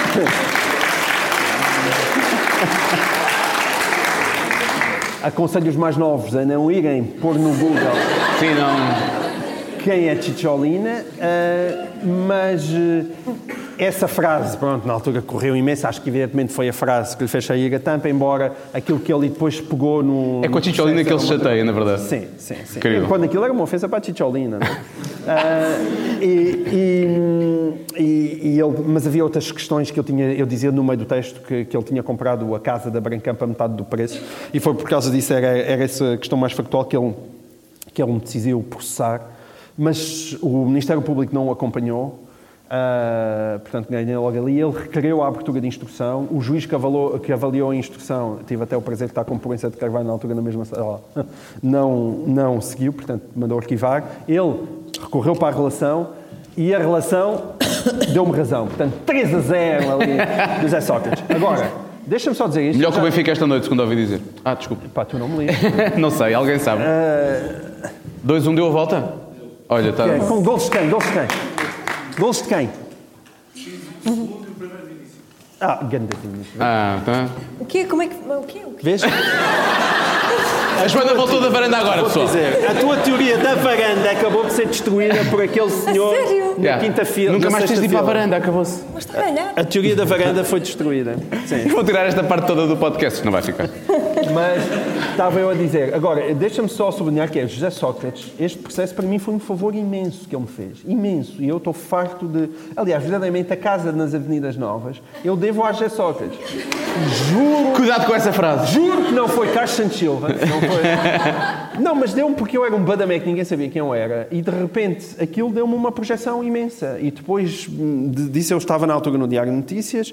Depois, pouco tempo depois fui convidado para ir para o Correio da Manhã, na altura. Pá, os, os tipos no Correio da Manhã pagaram-me, sei lá, pá, o triplo que eu estava a ganhar no Diário Notícias. E disse, fiz, comprar uma casazinha. Portanto, indiretamente, eu acho que a visibilidade foi José Sócrates. Por causa disso, eu fui para um jornal. O que eu aí comecei a receber mensalmente permitiu-me eh, fazer, contrair um empréstimo volumoso e, portanto, dentro daquilo que são as sequências, eu, na verdade, devo a minha casa José Sócrates. E se venderes a casa agora, para, para turismo de habitação? Se calhar isso não é boa ideia, não é? Se, se eu agora vender a casa, ele se calhar pede umas mais-valias. não é? Se calhar, pois é, se calhar. Na verdade, tu és polémico para, para comprar mais casas. Não, eu não sou polémico sequer. É- Essa questão de eu ser polémico, eu, eu sei que tenho fama de ser polémico, mas eu simplesmente digo o que penso. Infelizmente, dizer o que se pensa em Portugal é ser polémico. Epá, é, uau, o gajo escreve o que pensa. Ah, é tão polémico. Como é que ele se atreve? Pá, não- eu não sou. epá, eu um dia, os meus textos não merecem isso, mas um dia alguém quiser fazer a minha hermenêutica, eu sento-me ao lado dele e digo: vamos nos sentar e ver quais são as coisas verdadeiramente polémicas que eu escrevi. Ou coisas assim que sejam uma coisa absolutamente escabrosa. Eu sei que há pessoas que acham que eu escrevo coisas escabrosas, mas pá, eu, eu acho que sou uma pessoa moderada, genuinamente acho que sou uma pessoa moderada. E há pá, aí 10 leitores que acham que eu sou uma pessoa moderada. E, e eu gosto mesmo desses 10 leitores. Já alguma vez tiveste abordagens assim desagradáveis? Já? Na rua, Na rua, por mail? É pá, por mail, por amor de Deus. Ai, sim. Pá, por nas mail redes sociais é só- é só Por mail é todos os dias, Tu nas não- redes sociais é redes todos os sociais? dias. Não, Hã? não tens, redes sociais? Tem Facebook? não? é? Tenho, eu não tenho Twitter porque acho que me ia fazer perder demasiado tempo. Facebook. Portanto, eu tenho Facebook. Já ninguém tem Facebook, sou eu. Ah, ah, tenho um Instagram, mas é só para andar a, ver ah, o, ah, o- Instagram da, da Joana ah, Amaral Dias. Eu ouvi Joana e pensei que era isso. Mas fiquei na dúvida. Não, não, mas eu no Instagram, não, mas é, não, é, pronto, não, não é o Instagram da Joana Amaral. Dias, mas é mesmo o Instagram, é mesmo só para ser voyeur, porque eu preciso de ver eh, lá coisas que têm a ver com as coisas que eu faço, mais até na área de lifestyle, eu não sei o quê, porque eu também Tanta tenho- vontade de fazer agora trocadilhos entre esquerda e direita, mas eu vou deixar, vou deixar passar, vou deixar Mas o que é passar. que fazes na área de lifestyle? Eu tenho uma costela lifestyle, não, não, sabe- não conhecem, não, se- não se nota a minha costela.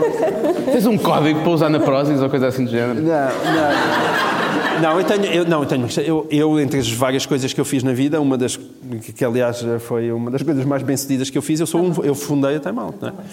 E, então, mas a Time Out é, é o lifestyle. Não, mas agora na- na- no Observador eu fundei uma nova empresa, que é minha e do Observador, chamada 510, que, que tem desenvolvido projetos eh, em papel eh, que têm a ver com o Observador, mas eh, há uma revista chamada Observador Lifestyle e, e somos nós que fazemos. Portanto, sim, eu tenho uma costela de lifestyle. Não é que eu perceba muito lifestyle, até como se nota, tirando as minhas magníficas meias, Isso é Pissox? É Pissox? não faço a menor ideia, mas eu gosto de... A Joana era capaz de saber se é, não é? não sei. Se calhar é. E eu não, eu não vou ter os sapatos. Ahm, mas, mas sim, tenho, tenho esse lado, embora não seja propriamente um especialista, mas gosto, interessa-me a área por, por várias razões, sim. Olha, e o, o 10 de junho, já falaste disto muito, obviamente, não é? mas eh, como é que foi a, a reação ao, ao convite do, do Presidente? Pá, no início, aquilo- no início foi uma coisa muito engraçada porque ele telefonou-me, eu não reconhecia o número e aquilo foi para, o- o atendedor de chamadas e o Marcelo é a última pessoa, ah, ainda em Portugal continental, que deixa mensagens no atendedor. Não, eu acho E ele- incrível é ele que ainda, haja, há pessoas que têm atendedor de chamadas. Não, tu, tu és no atendedor de chamadas no teu telemóvel. Ah, no telemóvel? Vai para o atendedor. Pá, eu- é esse, é eu esse. pensava que era aquele no telefone lá de Não, casa, Não, sim, nada sim. disso, não. Ligam para o telemóvel e foi para, para o atendedor de chamadas. E eu depois ouvi aquilo e fiquei, olá, sou Marcelo Rebelo de Sousa. Por aquilo para os meus filhos, que ficaram fascinados. ver aquilo. Ah, o Presidente ligou-te. E depois eu liguei de volta. Bem, não fazia a menor ideia o que é que ele me quisesse. Aliás, nunca tinha falado com ele antes, nem sequer o conhecia, nunca me tinha cruzado com ele. Não. Ahm, e depois foi aquele convite. Foi uma coisa completamente surpreendente. Eu fiquei assim um bocadinho estupefacto. Pá, a lógica do convite tem a ver com. eh, Marcelo Rebelo de Sousa está a convidar pessoas das terras onde vai ser o 10 de junho. E, e era em Porto Alegre. Pronto, em Porto Alegre, de facto, assim como figuras que tenham uma, alguma dimensão, não é que eu tenha assim muita concorrência. Ah, não, há ainda algumas pessoas, e até com mais méritos do que eu. há ao Rui Carlos Martins, ao Carrilho da Graça, há pessoas de Porto Alegre. Mas eu acho que ele também, não sei se por ser jornalista, se por ser de direita e ele querer um, um discurso mais Liberal, liberal. Liberal ao centro. Liberal, liberal. Sim, liberal ao centro no planeta, mas direita mundial. Hum, ele decidiu fazer aquele convite. Acho que também ouviu algumas pessoas de Porto Alegre, não sei porque as as pessoas disseram o meu nome. Eu, eu pedi para pensar, achei que pá, eu conhecia as pessoas que tinham feito o 10 de junho antes e, e eu não, não. Era absurdo o meu nome. Quer dizer, quando tu olhas para a galeria. Mas, da- em termos de currículo. Mas tu foste muito crítico dos discursos que são feitos em Portugal e Sim, da porque forma como os discursos são. Sim, os discursos em Portugal são uma treta, com raríssimas exceções. São péssimos. Eu concordo, é verdade. Nós São todos. As pessoas não sabem fazer discursos em Portugal. Mas essa, isso para mim era uma mais-valia, que é, evidentemente, o discurso teve um impacto com que eu não, nem, não teria nem nos melhores sonhos, teria sonhado, que ele teve um impacto gigantesco. Mesmo gigantesco, e foi para mim até uma coisa comovente, porque que foi o sentir que as pessoas tinham percebido o que é que eu estava a querer dizer. Isso para mim foi uma coisa muito comovente. Portanto, nem nos melhores sonhos eu, eu, eu, eu podia imaginar que o discurso tinha aquele impacto. Mas quando tu olhas para as pessoas, pá, não, eu, eu não, não fazia ali nenhum, nenhum sentido. Eu achava é que conseguia escrever um bom discurso. Porque, mas isso porque a minha vida é escrever, não é? E eu, se tu me perguntares, as coisas todas que faço, o que é que tu tens mais jeito? Eu vou dizer, epá, é para escrever. A coisa que eu faço que tem mais visibilidade é o Governo de Sombra, mas isso pá, é ridículo. Eu, eu sou muito melhor a escrever no público do que a fazer o Governo de Sombra, mas incomparavelmente.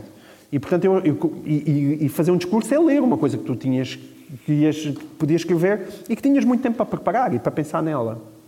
E, portanto, eu estava convencido que conseguia fazer aquilo bem. Bah, mas é é evidente que eu não batia certo, quer dizer, também estavas a falar só de grandes vultos portugueses, professores catedráticos, grandes cientistas. Ah, e, epá, e é verdade que havia o Silva Peneda, eu acho que o Silva Peneda ainda consigo ganhar. Epá, mas, mas, de repente, lá aparecia eu no meio, Epá, não fazia sentido. Mas e depois pensei, e por que não? O que é que eu perco em, em não aceitar? Não, não perco nada. E pensei, vou irritar imensa gente que me apetece irritar. Não, mas é que levaste pancada também, efetivamente. Não, mas a pancada que tu levaste no 10 de junho tem a ver com o microclima de- de- do mundo em que tu vives. Aquilo é assim, sim, levei pancada das pessoas do costume lisboetas, da tal elite com a qual eu embirro e que embirra muito comigo, Pá, mas fora disso, foi uma generosidade incrível, houve lá, incrível. Pá, o, o texto no público teve. O, o texto do meu discurso, que é um discurso gigantesco, teve mais de 60 mil partilhas. É uma coisa assim. Tu tens a sensação que de repente, pá, metade de Portugal leu aquilo ou ouviu aquilo. E isso é, pá, foi, foi, foi, foi ótimo. E depois também houve uma parte em Cabo Verde, até pude levar daquilo, eh, o protocolo deixa-te levar a mulher, que é, que é ótimo. Portanto, a Teresa foi comigo, que foi, foi muito importante para mim ter estado em Cabo Verde, porque eu ali no meio daquilo. Pá, é incrível, tu vês a política por dentro. E uma coisa é, é incrível, é incrível. Você, tu percebes quando estás em Cabo Verde a acompanhar o Presidente da República que tu precisas de ter treino. Aquilo é uma cena quase de Navy SEAL ou pelo menos de desporto de alta competição. O, o, conseguis acompanhar, por exemplo, é uma coisa tão simples quanto isso, conseguir acompanhar o Presidente da República ficando na primeira linha, na primeira linha, quando ele está a andar, Pá, é incrível. Tu tens que mexer o teu... Tens dar uns encontrões em jornalistas, afastar um secretário de Estado, um tipo de Cabo Verde que quer aparecer logo num primeiro plano nas câmaras. Tens de estar ali com os jogos de ombro. Pá, e eu, pá, eu tenho zero jeito para fazer isso. Portanto, ficava, era o carro de vassoura, eu e a Teresa, íamos lá no final. E a comitiva toda para a frente, de vez em quando, o pessoal da Casa Civil reparava e dizia: Não, você tem, você tem que ir lá mais para a frente. E lá eu tentava furar, ali, mas o resto estava sempre lá atrás. A ver. Mas isso com o cavaco não era assim? Não, com o O cavaco. cavaco era muito mais lento e tal. Não, com, não, não. É pá, sim, sim. Mas o Marcelo, ninguém acompanha o Marcelo. O Marcelo é inacreditável. Ele, às três da manhã, estava a andar lá na praia e toda a gente, a comitiva, tem que ir andar atrás dele.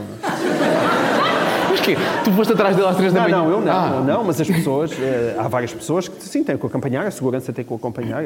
Eu acho que aquelas pessoas deviam ter um subsídio de desgaste rápido.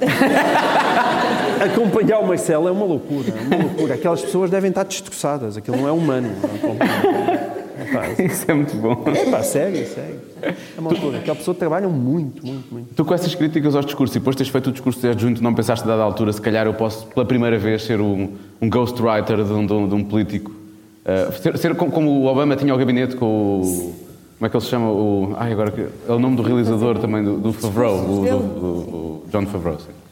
Ah, eu acho que sim, consegui ser um ghostwriter, mas acho que o trabalho que eu faço hoje em dia é bem mais interessante do que ser ghostwriter, portanto eu dificilmente o mudava. Mas sim, acho que os políticos ganhavam em, em escrever discursos. Olha, eu há bocado estava a elogiar o Passos, o Passos era péssimo nisso. O Passos improvisava o tempo inteiro e ele cometeu imensas asneiras e disse coisas que não devia ter dito exatamente por esse lado de improviso. Não pode haver improviso nesse tipo de coisas. Sabes quem é que era o mestre do não improviso? Era o Sócrates. Claro. Diz-me qual é que é o outro Já político... sabia. Pumba, votar nele duas vezes, sabes cá? Não, atenção. O Sócrates tem uma coisa que eu nunca mais vi ninguém fazer Os Portugal, telepontos, é- não é? O que é que é os telepontos, os, os telepontos eh, transparentes? Sim. Não, não há um político, eh, até o Palerma do Trump, eh, eh, está sempre a ler os telepontos quando tem que dizer alguma coisa que não seja louca, não é? Está, está com os... Com os com... O problema dele não é os telepontos, é quando ele está às quatro da manhã no... no- Sim, no Twitter. Não, mas mesmo, e depois improvisa nos discursos, mas qual é o político em Portugal que voltou a utilizar telepontos? O primeiro e único foi José Sócrates, foi o único. E usou logo em 2005. Portanto, ele era um tipo obcecado com a imagem e preocupado com passar isso. E, e parte do sucesso dele também tem a ver com isso. Pá, nunca mais vi. O António Costa não, é um atabalhadíssimo a falar. Ahm, ele é trabalhadíssimo a falar. Ele é- atenção, eu, eu acho que António Costa, como eu já disse, acho que tem imensas qualidades políticas e aí fico muito sozinho à direita, praticamente sou a única pessoa a dizer isso. Acho genuinamente que ele tem grandes qualidades políticas. Portanto, estou sempre a dizer ele não é um Sócrates, não é um Sócrates. Ah, há muita gente que quer fazer dele uma espécie de Sócrates B, que é uma coisa absurda. Mas no tipo de discurso é um... Pá, improvisa excessivamente. É. Tens perguntas? Tenho E se as perguntas. perguntas do público? Eu tenho duas perguntas do público e tenho perguntas de não tens nada a ver com isso. Ah, vamos lá, não tens nada a ver com isso? Ah, então fazemos primeiro aqui, não tens nada a ver com isso, só as perguntas do público. É melhor do público. Está bem, mas às perguntas... O não tens nada a ver com isso, estás É a imaginar lifestyle. que pode sempre acabar. É É lifestyle. Se esta é lifestyle. perfeito. Eu sei que tu gostas de lifestyle. Gosto, gosto de lifestyle. É um lifestyle muito específico, mas é lifestyle. mais, mais íntimo, mas é lifestyle. Então tenho aqui duas perguntas. Preferia nunca mais ver o Benfica ou nunca mais criticar o Sócrates? Nu- nunca mais ver o Benfica de caretas. Atenção. Eh, Mas, eu, eu- atenção, mas de caretas. Eu explico porquê. Tu estás bem? Mesmo a sério isso? Não, não, sim, sim, porque é assim, eu, eu sou, e daí eu dizer que sou uma pessoa moderada, não, não, acredita, não acreditem, eu sou um antifanático em tudo. Em tudo. Epá, sou fanático em relação a determinados princípios, como acho que sou fanático de achar que quando estás no governo não podes roubar. ok? Pronto. Sou fanático nesses princípios. Agora, sensato. eu não, admito, eu, não, eu não admito ser fanático do Benfica. Não consigo ser fanático do Benfica. Eu adoro o Benfica, sou sócio do Benfica, vejo jogos todos do Benfica. Não sou, não sou capaz. Pá, não, epá, odeio as pessoas que só veem epá, que é um penalti óbvio e estás ali a gritar a dizer que não foi. Epá, fico maluco com isso. Epá, acho, acho que quando o Benfica perde e se joga mal, é muito bem feito que perda, perca. Epá, não suporto conversas de árbitros. Eu gostava simplesmente de ver jogar a bola. E isto, dizer isto assim, Pá, não gosto de Luís Filipe Vieira, acho que eh, pá, Luís Filipe Vieira já não devia estar no Benfica. As suspeitas que recaem como por ele, ainda que não sejam suspeitas de justiça, a relação dele com o, o- o dinheiro que ele deve no BES, o facto de não ganhar dinheiro, no, eh, não ter ordenado no Benfica, tudo isso me parecem zonas absolutamente cinzentas e não é por eu ser do Benfica que vou deixar de dizer isso. Pá, Não, de todo. E, portanto, eu não consigo ser um fanático de coisa nenhuma, incluindo do Benfica. Gosto do Benfica, pá, mas gosto do Benfica como gosto do Leonardo Cohen, quer dizer. Pá, na verdade, acho que ainda gosto mais do Leonardo Cohen do que do Benfica. Mas não, não, não, não consigo uh, ser fanático de nada. E, portanto, num caso como este, claro, em defender um princípio ou estar com um clube, não tenho Tenta fazer, uma, tenta fazer uma metáfora com o Luís Filipe Vieira e a Ticholina.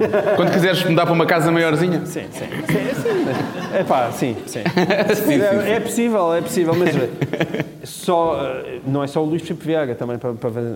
Ah, O Luís Filipe Vieira, o problema é Pinto da Costa, que é uma pessoa muito inteligente, impôs uma escola no futebol português, que é a escola Pinto da Costa. E depois, a partir daí, houve os Pinto da Costazinhos. Luís Filipe Vieira é um.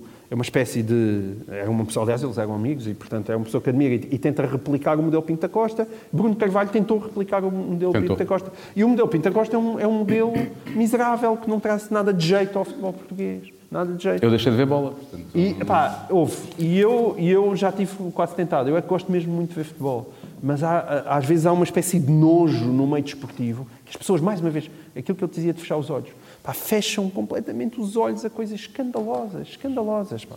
Sabes qual é que é a única vantagem agora do Benfica?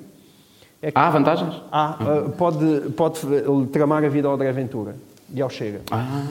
Porque André Ventura, que quer ser um, um grande puro, não é? E além de- da, da conversa toda palerma sobre os ciganos e não sei o quê, tem, tem- eu- opá, a história dos ciganos, não há ciganos suficientes no país para, para, para levar milhares de pessoas a votar, milhares, ah, mas centenas de milhares de pessoas a votarem no André Ventura. E também não há imigrantes suficientes para aquele discurso colar. Não há. Eu, para o discurso do Ventura colar, precisava de mais imigrantes. Agora, há um discurso dele que podia colar, que é o discurso anticorrupção. Esse discurso podia colar. Mas não é absurdo André Ventura estar estes corruptos, é uma vergonha as coisas que acontecem neste país, na Assembleia da República às quartas-feiras, e depois está nas segundas-feiras na CMTV, ah, isto não é penalti, pá, não é penalti. Como toda a gente está a ver que foi penalti, a defender o Luís Filipe Vieira de uma forma inadmissível. Ele tem que se decidir. Não é possível estar às segundas-feiras a ser um cartilheiro do Benfica e às quartas-feiras a ser um lutador anticorrupção. É uma coisa que não bate uma coisa certa com a outra. E, portanto, nesse aspecto, o Benfica está a fazer um favor ao país, enquanto André Ventura continua a defendê-lo. Aceito. Gostaste, gostaste desta minha teoria futebolística? Obrigado. Eu aceito, eu tinha aceito. pensado as coisas assim. Eu pensava que ele estava a fazer um mau serviço ao Benfica e ao país. Sim, ele está a fazer um mau, um mau serviço ao Benfica por esse lado, sim. sim. Mas fazendo um mau serviço ao Benfica, ele está a fazer um bom serviço ao país. Infelizmente, metade do país é do Benfica. não, não se pode ter tudo. Agora, as pessoas fecham os olhos a muita coisa e às vezes os ouvidos. O João já tinha ouvido o melhor podcast, ou seja, o Cada Um Sabe de Si. A pergunta não é minha, é Quem escreveu? alguém. Ah, foi, foi uma das nossas produtoras, de certeza. Como assim? Querem-me embaraçar? Atenção. Em boa justiça. verdade e nada não, não, mais não, Eu espero que não tenhas ouvido, que é porque assim não sabes qual é a última pergunta. Não, eu nunca. Não, não, não. Mas eles sabem. Eu sei, eu sei. Eu, eu, aliás, estava aqui. Eu já tinha ouvido o teu programa e eu não tinha percebido como é que funcionava o podcast. E, portanto, agora percebi que caí numa armadilha.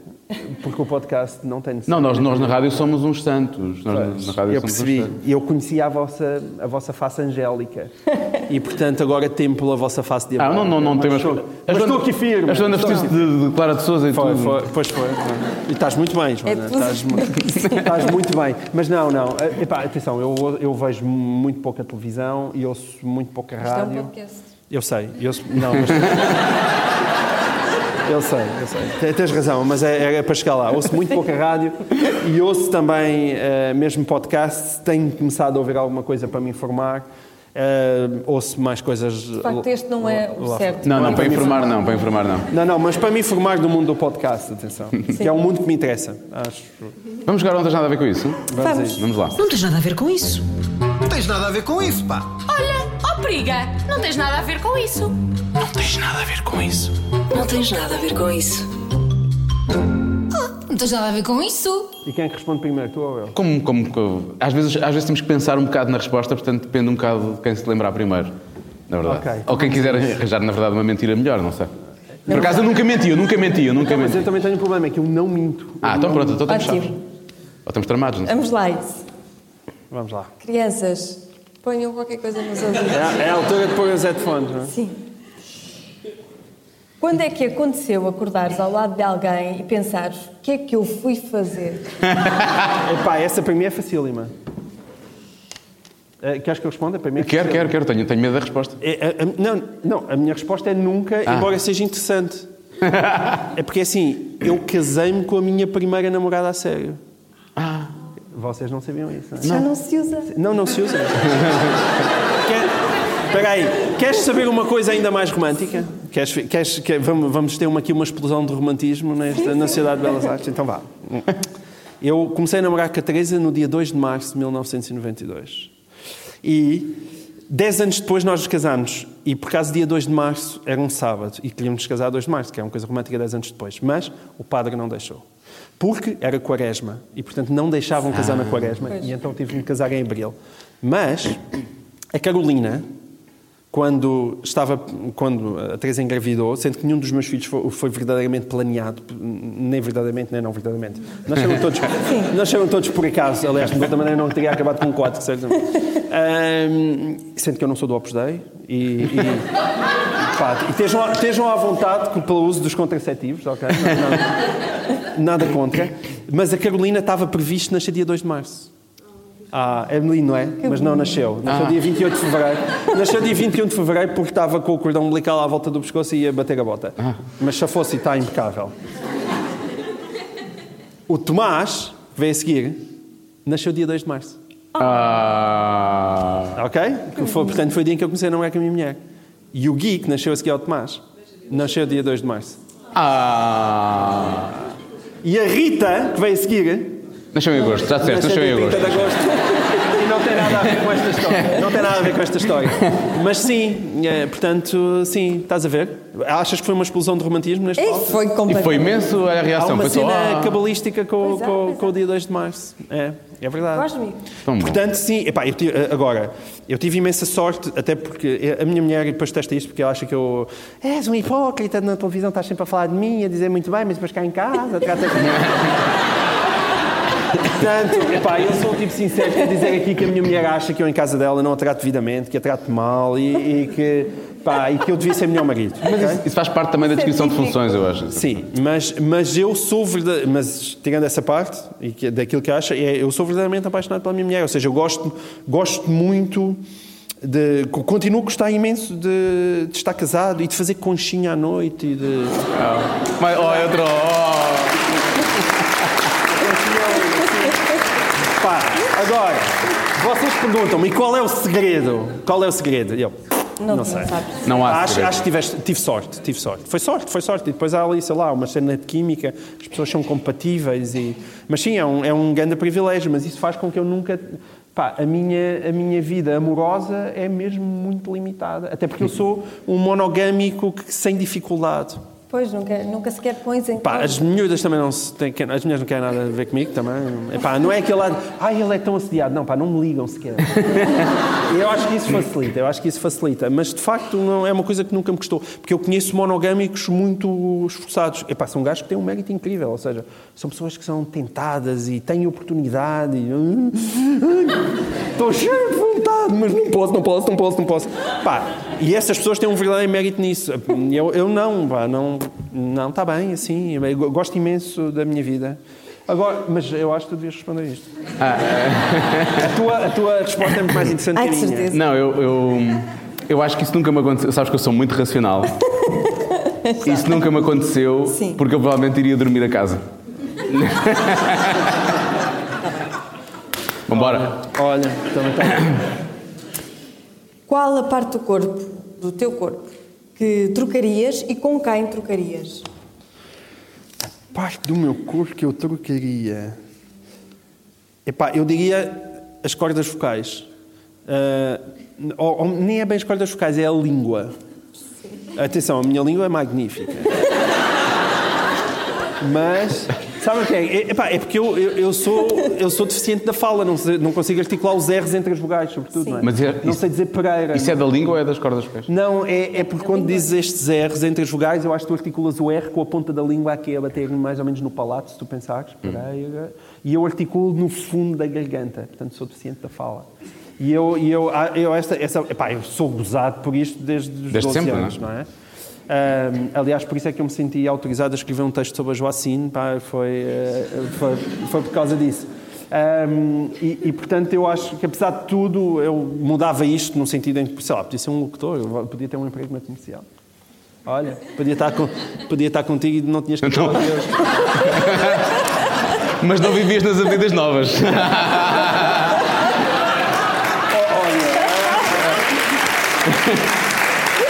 Diogo, Diogo, Diogo. Tenho que tu não sabes negociar os teus contratos. Nós e depois temos uma conversinha ali nos Está bem, está bem, está bem. Está bem. Ah, qual era a então pergunta? trocavas a tua língua por, Ah, por- por outra língua qualquer. Não, devia ser uma boa. Não, já agora uma boa língua. A língua do. O Gene Simmons dos Kiss tem aquela língua que vem até cá fora. A minha língua também é grande, eu consigo uh, bater com ela na ponta Mo- do nariz. Mostra. Não, mas tem que, tem que, tem que baixar o nariz. Tenho que baixar o nariz. Não consegues. Acho que não consigo. Mesmo baixando o nariz. Não, não chega lá, Ah, chega. lá, olha ali, olha ali. Nunca pensei vir para a Faculdade de Belas Artes fazer Joana, isto. faltas confesso. tu. Fala, Joana. Vou fazer Mas a isso. Joana não fala. Ah, vá lá. Fazer isso aqui Nós à fizemos os frente de dois. Como assim? Joana, Joana, Joana, Joana. Mostra se consegues tocar com a língua no nariz. Mostra. Eu tenho uma língua muito Ah, Então, mas tenta, não é? Ah, Pá, mas tenta, pá. Tá bem. Não nos lixes, não tens uma língua muito pequena.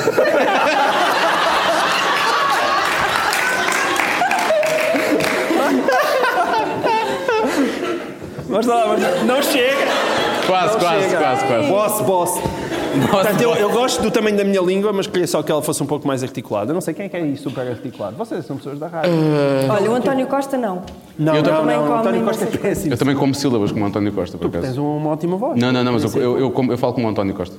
Falas? Não, não fala. Ok. Quem Nós é que gozamos é o muito tipo- na rádio, por Quem é que é o tipo na rádio que seja um tipo absolutamente exemplar, articulado? Não sabem. Pá, podem dizer o Pedro Ribeiro que acho que ficam bem vistos. Olha, uma pessoa que eu respeito muito e pela qual tenho imensa admiração é o Pedro Ribeiro. Pedro Ribeiro, ok. Ok, então quer dizer que ficava com a língua do Pedro Ribeiro. Tão estranho. Fica registado. Fica registado. Já alguma vez disseste isto nunca me tinha acontecido. Ah, as, pessoas, as pessoas estão a dizer, estão, estão aí o Diogo, eu estou a ouvir, eu estou a ouvir. Eu estou a ouvir porque elas são muito grandes e eu ouço bem por causa delas. Tem toda a razão. Portanto, eu provavelmente trocaria estas duas coisas. Sim, eu- Podia trocar pelas do João Miguel Tavares. Trocavas as orelhas, já sabe. É, eu acho que sim, acho que sim. Eu ficava com a tua língua e tu com as minhas orelhas. Ah, bem. Menos podia tocar no nariz com a língua. E Imagina as potencialidades disso. Não, não se pode, não é? Pode-se, não. Não, porque estão crianças, não podiam. Não, mas elas não percebem. Não, elas não percebem. Quer dizer, depende da idade, diga eu. Então vamos à, à pergunta. Já alguma vez disseste isto nunca me tinha acontecido antes? É... é um Toda bom. a gente percebe. Não é? O contexto, não é preciso explicar porque há aqui Ah, crianças. ok, ok. Aquela mítica frase. Sim, sim, sim, sim. Não, já, não, a mim já me aconteceu, já me aconteceu. Não, já me aconteceu, mas eu não disse isso, eu disse outra coisa qualquer. Ah, não devia ter bebido.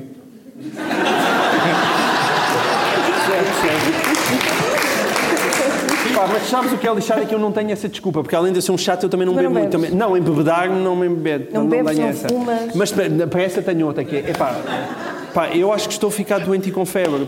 E, e-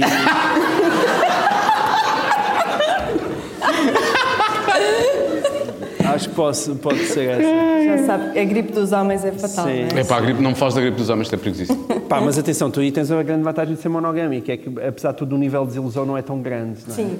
Como aquela coisa foi agora no Lux e tal, Ah. super gira e, é- e aí sim, pá, isso é, acho que isso deve destruir psicologicamente. Agora, de resto, daquilo que me pode acontecer em casa, acho que não é da pior. Muito bem, monogamia e tal, mas costumas ter sonhos eróticos com quem? Opa, Esta pergunta não devia ser para nós, devia ser para ela, digo-te já. era? Tu nem vais acreditar com quem é que ela já teve um sonho. Então, Não são eróticos, são então vamos, românticos. vamos, São românticos, são românticos. vamos girar a cadeira. Vamos girar a cadeira. Oh, uma dica, Tá uma bom, dica. tá. Tu já foste a tribunal por causa dele.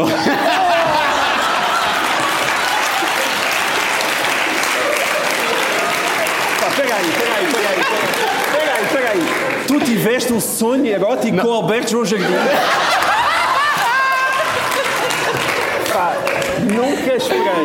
Esperei. Joana, fiquei, fiquei super desiludido agora. Que calor. É aquela maneira. é, é tão bom. Sim. Ok. Basta- Não, vai, ele no carnaval, lembram-se dele no carnaval da Ma- da Madeira, uma personagem super sensual. Sim, sim, sim. Quando sim. se vestia de Zulu. Sim, sim. Há imagens disso, há imagens disso na net. Procurem que vale a pena. Eu sou honesto, eu não me lembro de, de uma vez ter tido assim uma coisa desse género. Eu sei que sou muito acusado de ter uma, uma pequena preferência pela M. Rata, Emily Ratakowski, deves saber quem é. Óbvio. O quê, o quê? O If- O Ivo Canelos começou a seguir por causa disso, exatamente. Eu vi, eu vi isso. eu vi. E é possível que eu tenha alguns gostos em algumas fotos dela. Ah, mas eu, eu nunca tive assim essa coisa, acho que não me lembro de ter tido assim um sonho. Epá, na adolescência, sim, mas na Talvez. idade adulta. Mas atenção, eu não me lembro quase sonhos nenhums, portanto, os eróticos também fazem bem. Mas, mas não, só na adolescência, isso sim. é epá, mas isso aí era. Como a gente não tinha mais nada que sem ser sonhos eróticos, pronto. Mas nunca sonhaste eh, que tinhas uma relação com alguém e depois no dia seguinte. Sonhar. Eu acho que a Joana está a ter vontade de falar dela própria. Sim. Mas não quer. é perigosíssimo, estou a dizer que temos que acabar, estás a fazer mas- em nós a É projeção verdade, disto. acontece-me, por isso. Imagino Acontece. que às outras Não, pessoas também epá, acontece. não, não. Mas isso não tem a ver. Atenção, eu não sou nada puritano e isto não tem nada a ver com aquele, aquele famoso provérbio brasileiro ótimo que é cavalo amarrado também pasta. É uma expressão que eu gosto muito. Cavalo amarrado também pasta. E portanto, isso não tem nada a ver. Eu, eu gosto muito de apreciar. senho- senhoras e senhores também, porque não, senhores também, para sermos inclusivos. Não, mas não, mas não sonhos eróticos, não, sinceramente. Olha, nós como sempre esticamos, já estão a dizer que temos, temos que chegar ao fim. Olha, Mas falta uma pergunta. Falta uma falta pergunta. uma. Por isso, João Miguel Tavares, se tivesses Olha, que... há aqui crianças. Está bem, mas eu vou só dizer palavras que ele provavelmente já ouviu. Se tivesses de usar, escolher um adjetivo para hum, qualificar o teu pirilau, que adjetivo seria? Um adjetivo. Pá, o meu perilau. Jeitoso?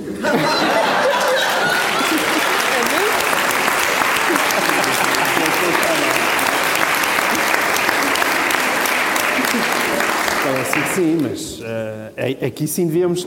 Querem telefonar a Teresa? Não, vamos confiar em ti. Vamos confiar em ti. Não. Vamos confiar em ti. Vamos Muito confiar bem. em ti.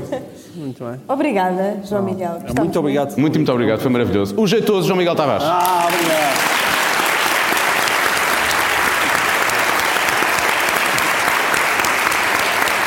Obrigado, obrigado. E obrigado a todos por terem cá estado. Foi muito especial para nós esta noite e, portanto, foi bom partilhá-la convosco. Obrigado, obrigado. Obrigada.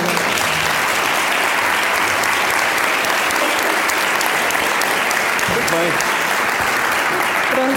Obrigado. Cada um sabe de si, com Joana Azevedo e Diogo Beja. Foi uma noite assombrosa. E não digas porque depois perdemos os prémios para os quais estávamos nomeados. é, é porque foi assombrosa de boa. Esta sensação de estar ali em frente ao público e de poder partilhar aquilo que nós normalmente fazemos dentro do estúdio. É um ambiente mais controlado, é um ambiente mais reservado, é o nosso habitat natural, como animais que somos. Ehm, e ali, efetivamente, qualquer coisa pode acontecer. Não aconteceu. Acho que foi tudo mais ou menos como se fosse dentro do estúdio, na verdade, o público a reagir e tudo. Eu acho que isso foi. Estava com mixed feelings. Eu também, muito no início. Estava com muito medo. Também. Primeiro, que nin- ninguém aparecesse. Segundo, Depois começaram a aparecer imensos, uns atrás dos outros, atrás dos outros, e aquilo foi muito engraçado. que as pessoas aparecessem, mas não gostassem, e, ou pensei que, que ia dizer ou que que eu aparecessem- bloqueasse. Eu estava com medo de bloquear, É, eu que é eu uma coisa que me acontece disso. muito. Às, às vezes podemos ter, ah, normalmente olhamos um para o outro e já sabemos, olha, se eu não fizer uma pergunta, ele faz, não é? Tipo, já dividimos a coisa. Mas acontece às vezes, há alturas em que, ah, olha, desculpa, vamos só ver aqui, nós tínhamos aqui uma série de coisas que queríamos falar, vamos ver se falámos de tudo o que tínhamos, queríamos falar contigo. E portanto é uma pausa, não é? Mas é uma pausa na gravação que depois, quando lançamos o podcast, isso não faz parte. E ali era ao vivo, portanto não, não queríamos que isso acontecesse, queríamos que a coisa fosse Natural. O convidado dá que dizer que é bastante fluido na, na sua Ajudou, conversa e ajudou. ajudou imenso. Acho que foi super generoso da parte do, do João Miguel Tavares, a quem agradecemos mais uma vez, porque foi, acho que. hum, Gostei muito de o conhecer, Também. não, não o conhecia, simpatizei muito com ele e eu acho que foi uma conversa muito divertida. Depois foi, foi muito divertido e a picardia também foi muito engraçada, portanto eu acho que isso, isso correu muito bem. Portanto, foi uma bela noite, obrigado por ter, a quem fez parte dela e obrigado a todos aqueles que estão a fazer parte dela agora, ouvindo o, o podcast. Um, e queremos fazer isto mais vezes, já, já, já fizemos o pedido nas redes sociais. A maior parte das pessoas diz Porto. Sim, eu, eu lancei uma sondagem no meu Instagram e, hum, para o Porto e perguntei às pessoas quem é que gostariam de, de ver como convidado e quem ganhou foi Pinta Costa. Foi Pinta Costa, pois Sim. claro. Eu por acaso adorava falar com Eu já Pinta entrevistei Costa. Pinta Costa já? uma vez, já. Eu adorava falar E ele com tem ele. muita graça Pois e é tem. muito inteligente. Pois É tem. muito inteligente. Eu E já deu respostas maravilhosas. Já ouvi na Foz e tem Já uma, ouvi na Foz. tem uma vestinha aos, não, não Aos ao Pinta cãezinhos, Costa, mas aos cãezinhos dele. E pronto, e foi assim. Quem sabe, não é? Também há quem fale em, em Miguel Araújo, que era uma boa opção também. Sim, Rui Veloso também foi mencionado. ah, foram, foram alguns. E, Vamos ver E boas, boas sugestões. Agora é só convidarem, não Pois é? agora é convidarem, convidarem, pagar o jantar e nós lá vamos. Ah, houve pessoas que sugeriram também Caldas, houve nome- Caldas, Coimbra também foi, foi- sugerido, ah, Figueira da Foz, não sei. Ai, não. mas eu não vou andar em digressão. Faf, há imensos sítios, há imensos sítios. Vamos ter que, vamos ter que, vamos ter que ir a todos os sítios. Não, não vamos, não. Cada um sabe se ao vivo em Faf. Para quando? vergonha. Que vergonha. Bom, por falar em vergonha, um ouvinte nosso pediu-nos ajuda. Ah, pois foi. Esteve lá naquela sala e se calhar talvez um bocado pela vergonha ele acabou por não se chegar à frente quando devia ter chegado. Ele disse: Olá Joana, olá Diogo, vou fazer o pedido aos dois. Isto foi muito bom e quase perfeito. Ele estava a falar, creio eu, que da noite, não propriamente do nosso podcast.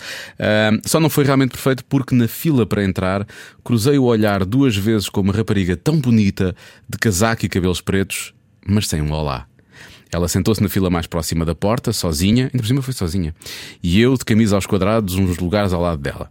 Até me distraí do podcast. Isso aqui. Isso é que não. Isso é que é um erro crasso. Foi um erro. Não, nem devíamos estar aqui a Nem- ajudar. Isto Acabou-se já, acabou, morreu aqui. Até me distraí do podcast, mal, a pensar no que poderia dizer a seguir a um olá. Quando acabou, ela saiu rápido demais e não a consegui vir, ver sair. Inspirado no convidado, não querem ajudar esta ideia romântica e fazer acontecer um olá, nem que seja para ser rejeitado. Só trocámos um olhar e gostava de trocar outro, diz ele. É querido, por acaso, esta ideia. Pronto, Só é. trocámos um olhar e gostava de trocar outro. E ela agora realmente mandava uma mensagem e eles encontravam só, trocavam um olhar e iam cada um à sua vida. Sim, E era só isso. isto, era Só só isto. Portanto, Mas sim, se, hum, se está, está a ouvir, pequena morena, porque ficou sozinha, eh, Morena, de sorriso bonito e que ficou sozinha a assistir ao podcast e depois foi logo embora. Se é um ouvinte habitual do podcast, o melhor entre é em mandar uma mensagem. connosco Sim, uma que, mensagem que nós Instagram. fazemos chegar à, à pessoa. E nós dizemos qual é o handle dele. E se calhar, respectiva. pode- depois pode ser que consigam. Pode, Criamos um grupo, os quatro, e Sim, falamos e no Instagram. falamos. Criamos um grupo e falamos os quatro e. Sim, e depois vocês casam e nós somos os padrinhos. Sim. Olha, Ah. isso é muito bonito. Espero que um de vocês seja rico para nós Por acaso- truquir. Hã? Por acaso já fui madrinha de casamento e. Eu já fui. Eu, eu gostei, mas ga- gastei muito dinheiro. Ah, pois É é. muito dispendioso. Pois, Portanto, podemos ser só padrinhos. À espanhola. Só pa- À não, espanhola não, à espanhola não. Só padrinhos assim eh, espirituais, Eh, mas não no papel. Honorários, não no papel honorários. e não obrigados a, a gastar uma pipa de massa, porque é realmente muito caro. É muito caro. Olha, por acaso, estou muito orgulhoso porque sou padrinho de casamento e as pessoas ainda estão casadas. Eu também, as minhas pessoas Estás também estão casadas. Tiveram agora um bebê há São- pouco tempo. Olha. Ah, estou Ou a é. a segunda. Sim, Mas já tiveram um bebê há mais tempo, mas pronto, também estão juntos. sim. Pronto. Então muito, está bem. muito fofinhos, gosto muito deles. Fechámos isto uma nota de felicidade, que nem sempre acontece. Isso é tão bom. Há bocado recebi uma mensagem de um, de um ouvinte que é o André Silva. E o André Silva diz assim. Então não houve after talk, é assim nós chamamos isto o in e o out, o que estamos Uhum. a fazer agora é o out do podcast. Então não houve after talk, que é o que nós chamamos out, no podcast do Zé Diogo Quintela, com um smile houve. triste. E eu Porque disse: era muito grande Não, já, já foi uma pois. conversa muito longa, foi a mais longa de sempre, e decidimos acabar logo ali. E ele gosta tanto do final com um Pois. smile. Eu disse, interpreta isto como uma coisa Gosta positiva. quando acaba? Gosta quando acaba, não é? Sim. Ele deve pensar, ui, que finalmente, Ah, está, finalmente. está a acabar. Eu gosto é desta parte. Ele só ouve o fim, se calhar. Bom, vamos então a isto. Aumento de felicidade de André Silva. Aqui.